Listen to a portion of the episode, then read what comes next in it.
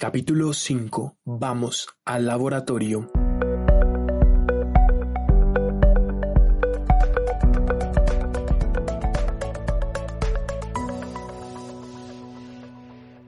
Amigos, hoy vamos a narrar algo muy interesante. Empezaremos con la ciencia. Dentro de la ciencia descubriremos el mundo de un laboratorio. Dentro del laboratorio nos encontraremos con la historia de los microscopios y la historia de los microscopios nos llevarán al universo de lo micro, de los gérmenes y de las historias que cambiaron el mundo por medio de un lavado de manos.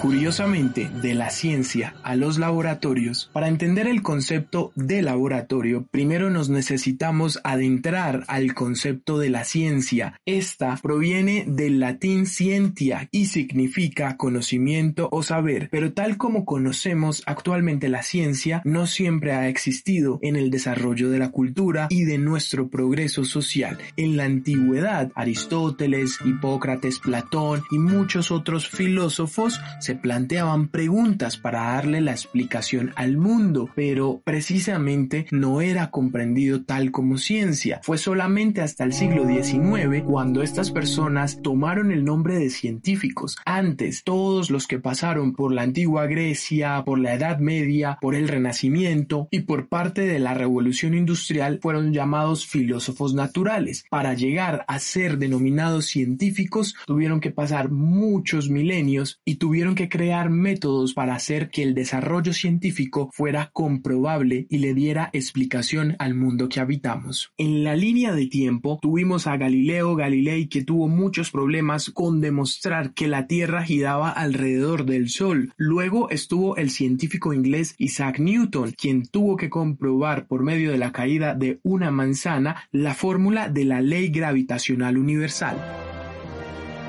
Y así pues, el método científico comenzó a crear una carrera entre estas personas que venían de la filosofía natural a convertirse en científicos, porque este método los hizo desarrollar pasos importantes tales como, primero, observar, luego plantear una hipótesis, después hacer una experimentación con varios tests y luego llegar al resultado que confirme o refute la idea que planteaste. Y es precisamente por la influencia de ese método científico que se fue construyendo que la ciencia hoy la conocemos tal cual y que comenzó a forjar el futuro de la medicina y de muchas otras cosas. Les voy a contar esta historia. Fue un señor apellidado Linneo quien por su época comenzó a ver los rasgos característicos de ciertas especies en la naturaleza y eso le dio una idea, clasificarlos porque tenían muchas características que podían hacerlos partícipes de un grupo, ya sea botánico o animal, con un antepasado que generara esa misma raíz. Debido a esa influencia nos comenzamos a adentrar con la salud y aquí es donde aparece Thomas Thingham este señor, que es de 1624, comienza a ver esa clasificación y se comienza a preguntar que las enfermedades también tienen rasgos comunes y comienza a clasificarlas en lo que lo llamó la clasificación de especies morbosas. Esta palabra morbosa hace referencia a enfermedad, pero este doctor Singham se caracterizó siempre por un estrecho contacto con sus pacientes. Eso lo consagró a que el estudio de los síntomas de los pacientes fuera lo más importante. Y luego, inspirado por Thingham, estuvo el profesor Hermann Berhoff, quien fue el primero que empezó a llevar a sus estudiantes de medicina a la cama de los enfermos, en donde tendrían un excelente espacio de estudio para analizar las enfermedades. Si quieren saber un poco más de esta historia de Hermann Berhoff, en el capítulo 2 de la cama a la clinic te contaré cómo fue el paso al método científico. Siguiendo con la narrativa, ya tenemos los hospitales como un centro en el cual se pueden estudiar las enfermedades y a través de ellos se pueden crear tratamientos adecuados para cada paciente. Y es en este entorno que tiene una completa incidencia en la investigación que se crearán los hospitales universitarios, sus escuelas de medicina y con ellas llegamos al origen de un espacio que nos llevará a descubrir nuevos mundos, los laboratorios, allí donde se va a estudiar las evidencias de la enfermedad para llegar muchas veces al origen del tratamiento y el por qué esa enfermedad se presenta en el paciente. Y es por esto que la historia de los laboratorios está siempre influenciada por la historia de la medicina, ya que el hombre, al profundizar acerca de cómo es su organismo, ha requerido el uso de laboratorios cada vez más especializados. Hoy en día seguimos teniendo mucho en común con esos antepasados científicos, tanto los primeros egipcios que curtían sus alfombras como los griegos que experimentaban y observaban y en la Edad Media los alquimistas. Esa misma ilusión por la experimentación, la inquietud por avanzar y la emoción de nuevos descubrimientos es la que hace, sea este el neutrino más veloz del universo o la ansiada piedra filosofal, ha convertido a los laboratorios en un lugar para reunirse y analizar los fenómenos de la naturaleza y darnos paso a comprender el universo que habitamos.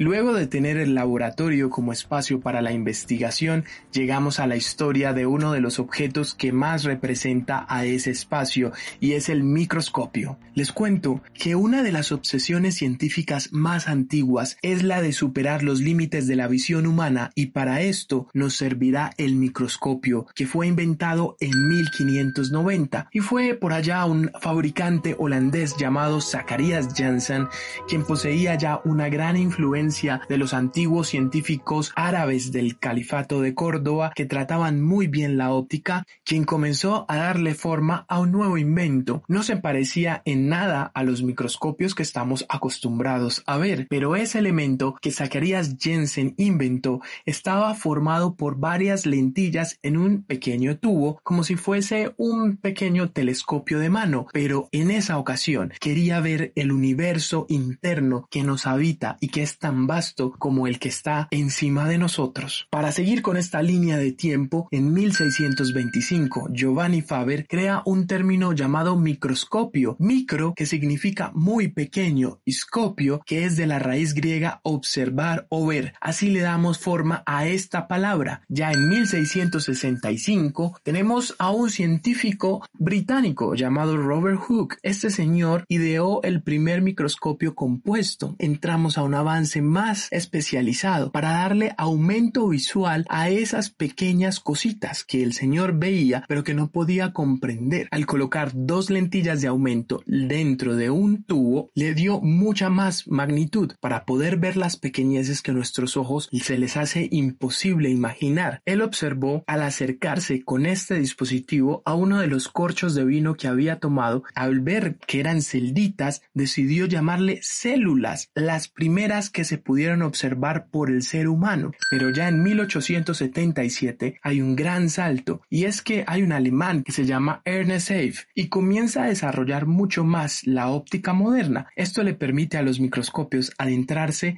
a lo diminuto.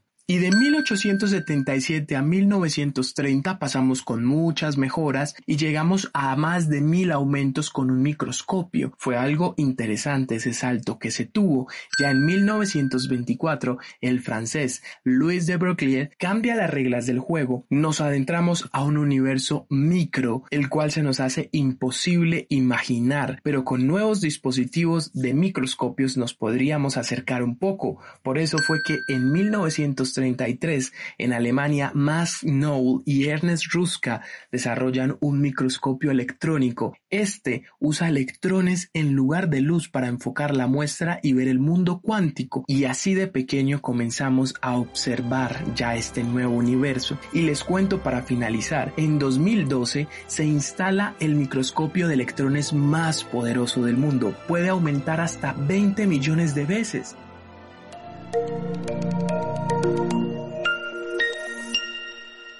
¿Sabías que? Para dar un vistazo al mundo micro, te contamos que algunos organismos cuentan con una sola célula. Ejemplo, las bacterias, es decir, todos ellos son una célula y son tan pequeños que se necesita un microscopio para poder observarlos. Nosotros somos multicelulares y estamos formados de billones de células.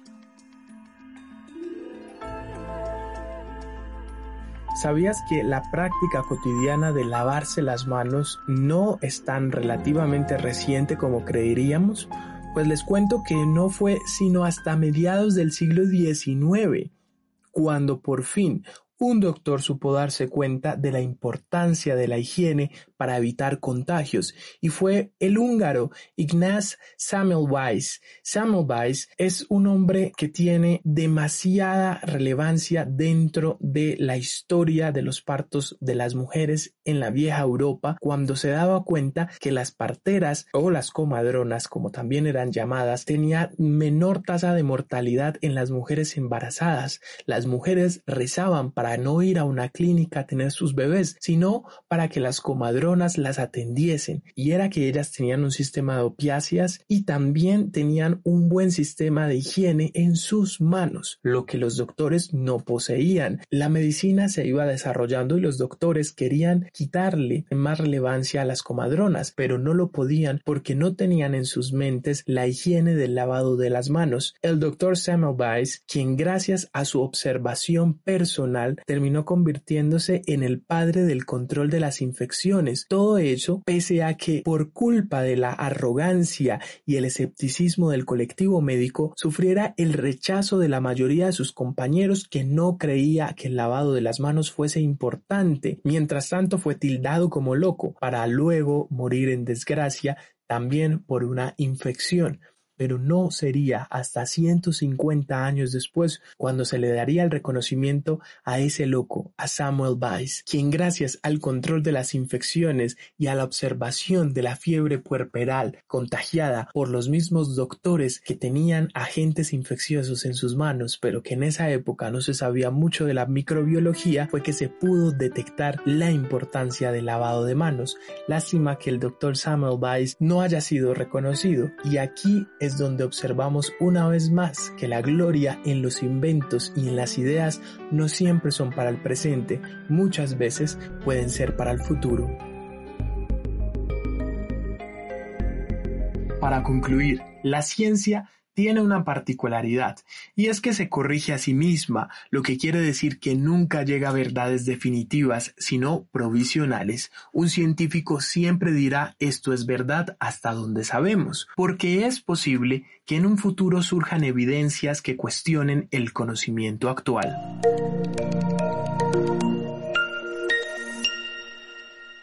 Muchas gracias por escucharnos. Recuerden, esto es Tips de Historia. En el próximo capítulo hablaremos sobre la medicina tradicional, sobre todo lo que compone la cosmogonía de pueblos antiguos, así que no se pierdan el próximo capítulo. ¡Feliz día!